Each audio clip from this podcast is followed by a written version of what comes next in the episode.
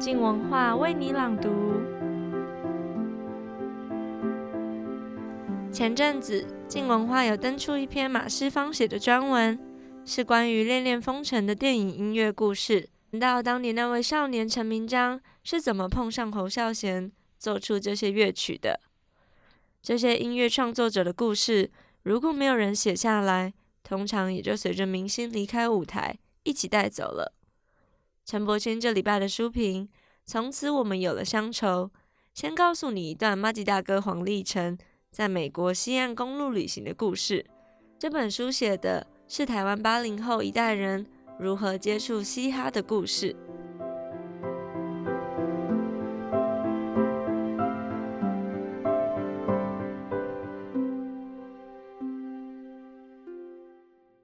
大家好，我是陈柏青，我将为大家朗读我的书评。从此，我们有了乡愁。读嘻哈仔，台湾饶舌故事。故事也许可以这样开始：绵延的公路、沙漠、仙人掌间错的棕榈树、太过干燥的空气，仿佛能听见耳边静电嘶嘶声响。车里广播换过一个又一个。九零年代巨大绒布骰子教室挂在后照镜上，随着道路起伏晃晃摇摇，一个公路电影的节奏。L.A. Boys 在 L.A. 黄立成在车上。九零年代初，在五登奖登台的三个大男孩站上演艺圈大舞台。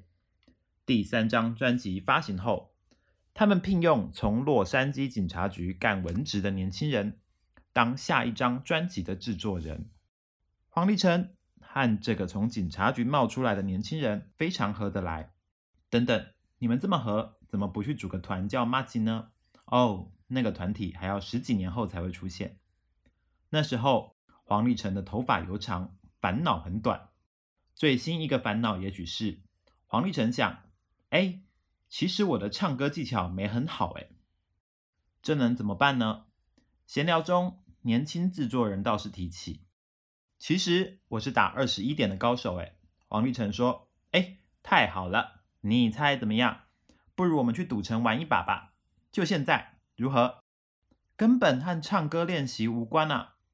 可是他们当下就上路了，很青春公路电影的开头。这里头会有什么故事呢？对着仙人掌尿尿，公路上和陌生人莫名其妙的巧遇和分离。”黄昏夕阳，火一样燃烧。制作人开车，黄立成练歌。公路上黄沙滚滚，车子里尾音悠长。那时他们都不知道，等在他们前方的是什么。黄立成唯一记得的是，年轻制作人果然展现他二十一点精妙排技。一开始赢了，后来输了，然后一直输，输到什么都没了。回家的路上。黄立成有没有百无聊赖躺在椅子上，用他擅长的饶舌嘴一下年轻制作人？残暴了，钱都输光了，歌还唱不好。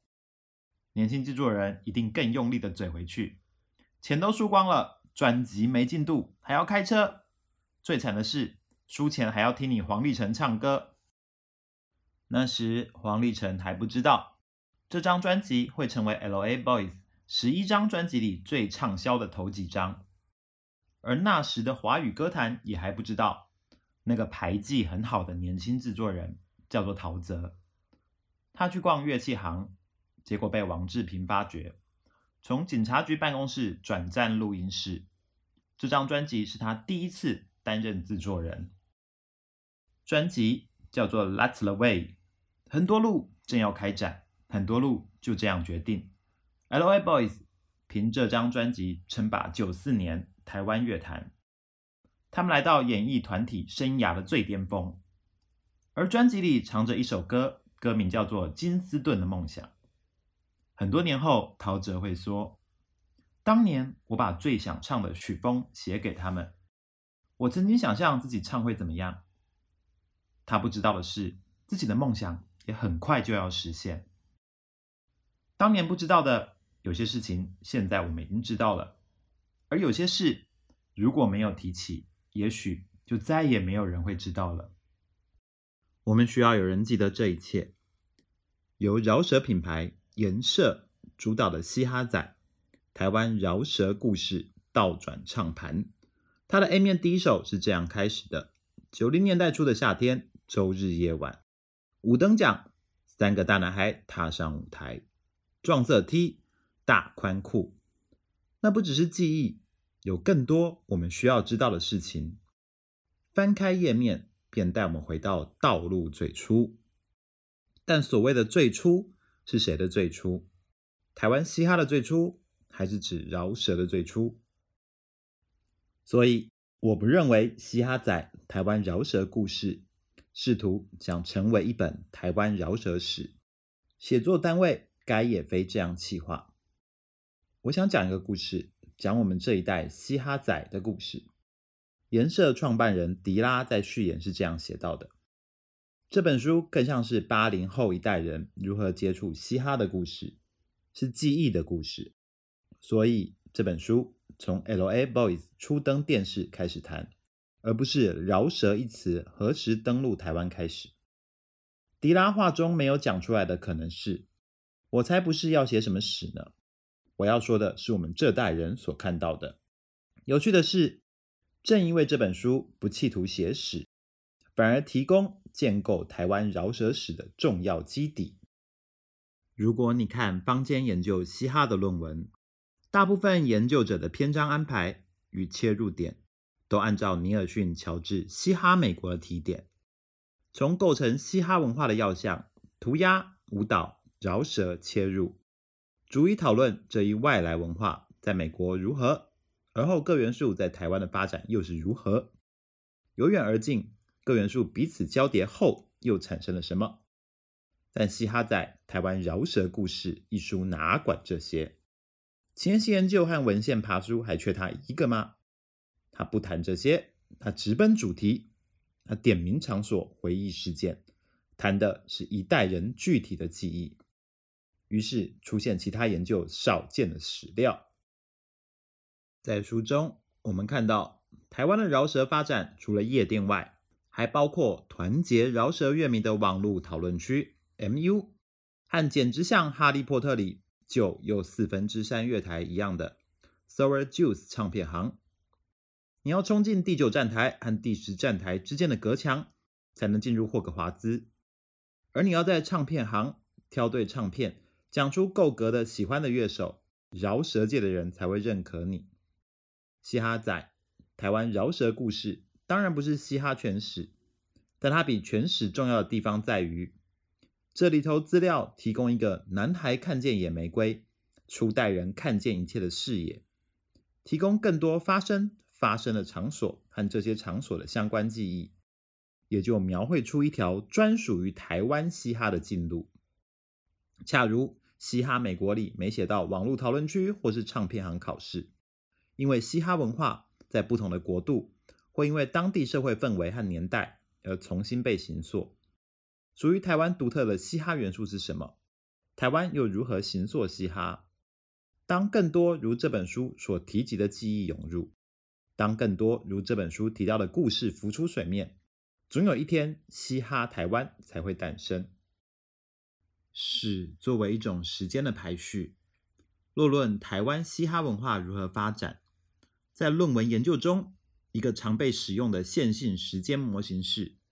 嘻哈于九零年代成一时潮流，至一九九五年，台湾嘻哈文化进入黑暗期。但在嘻哈仔台湾饶舌故事中，编写团队以为台湾饶舌黑暗期自二零零二年开始，直到二零零六年，嘻哈人与网络杀出重围。这本书以魔岩唱片结束营业作为断点。传统唱片公司对嘻哈音乐的态度转趋保守，失去主流关爱眼神的台湾嘻哈没有产业支持，没有产值，正式走入发展黑暗期。嘻哈仔台湾饶舌故事和那些论文里对嘻哈文化分歧的时差是重要的，这个时差可以视为起点。饶舌作为嘻哈文化的一种表现，此刻终于能被独立讲述。饶舌文化自成一格，在整个嘻哈宇宙的周期中，饶舌自成一个小星球，用它自己的自转去运算，甚至能得出另一个不一样的规律与轨道。而这个时差，同时说明本书的论述方式。嘻哈仔台湾饶舌故事，不去拉历史的纵深，却回到空间的平面。比起这些年都发生什么事这样的时间序列，这本书更像一张空间地图。它逐一列出台湾各地有哪些饶舌团体和品牌，在上溯他们的开展历程、风格与旗下歌手。为什么是从团体和厂牌出发呢？我想这点其实是蛮嘻哈的。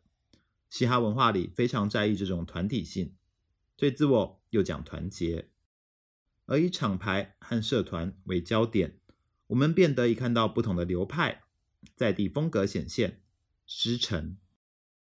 例如大支创办人人有功练，DJ 双煞的 Gawi 带出小人，小人又成为 R-Flow 和胖克兄弟团员的老师，既有沉传，也读到差异。然后看到决斗，这是这本书也是饶舌文化里另一个有趣的章节。看饶舌人如何互相 diss，在这些分合和特异性中，扁平却又有深度，好像导览走马看花，但一码归一码，一花还有一世界呢。嘻哈仔台湾饶舌故事成了饶舌门外汉的门票，也是深度歌迷的练功秘籍。而嘻哈仔台湾饶舌故事最可看的是，至今没有这样大型的饶舌访谈集合。该书 B 面收录十数位饶舌歌手谈饶舌，这些未经论者整理的原汁原味，是野生的素材，绝对是研究台湾嘻哈文化和饶舌演变的宝库。在这里头，有歌手个人成长，有他们自己谈如何练功。和创作方式，更重要的是，所有人的回应其实都隐含一个问题。借用吴友言娜在作家室直播上问迪拉的，即是台湾饶舌是什么？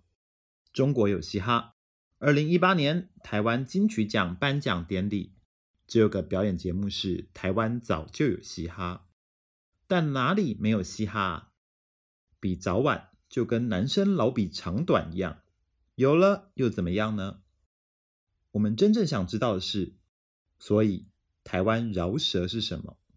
台湾嘻哈是什么？这本书辟出章节回应了这个问题。他举了写神明歌拿狼牙棒和香炉入境的草屯英娜为例，五财神妈祖太子爷狮山郭中福，人神同在一种态度，了不起，屌得很。有话直说，有胆就来。台语江口，江湖柔情。扛把子里高声唱，我就是嘻哈，八加九我骄傲。那是台湾饶舌的一种 style。但我以为，世书所体现整个饶舌文化的变迁，就足以说明台湾性的诞生。毕竟，嘻哈文化作为一种横的移植，尤其在八零年代末九零年代初的社会氛围下。试看 L.A. Boys 初出道的宣传词：今年夏天见面时，他们要和所有快乐、自信又健康的朋友一起，把所有热情一次宣泄开来。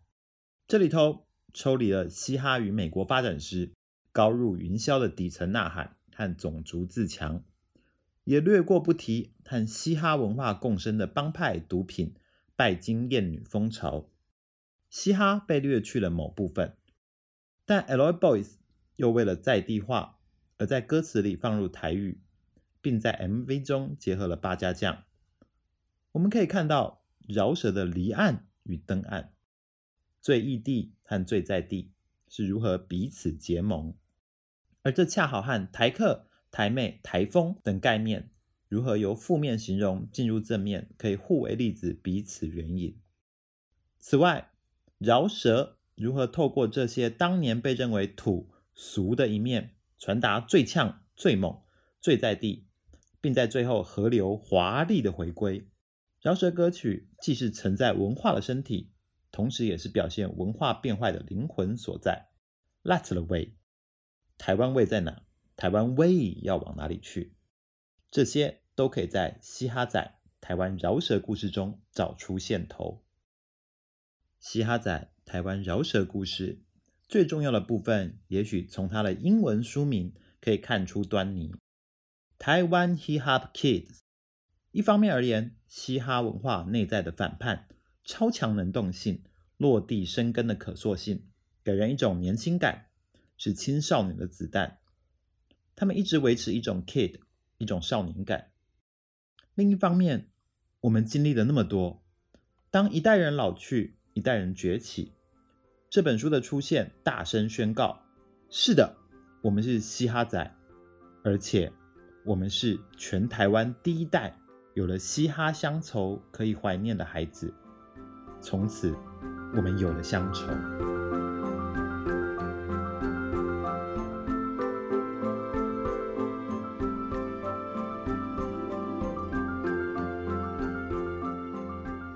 台湾的饶舌有自己的精神跟质地，只不过现在大家常常看的是韩剧、Netflix，或者是听外国的饶舌歌音乐。那几十年之后，台湾的流行文化又会长成什么样子呢？还能够有像现在这么精彩的故事可以写吗？在此先祝贺大家初一新年好，诸事如意。虽然身体在放假，但是脑袋可别停止思考哦。镜文化为你朗读的好好玩系列，明天起的三天三四五，也都会有新的一集可以收听，请别错过喽。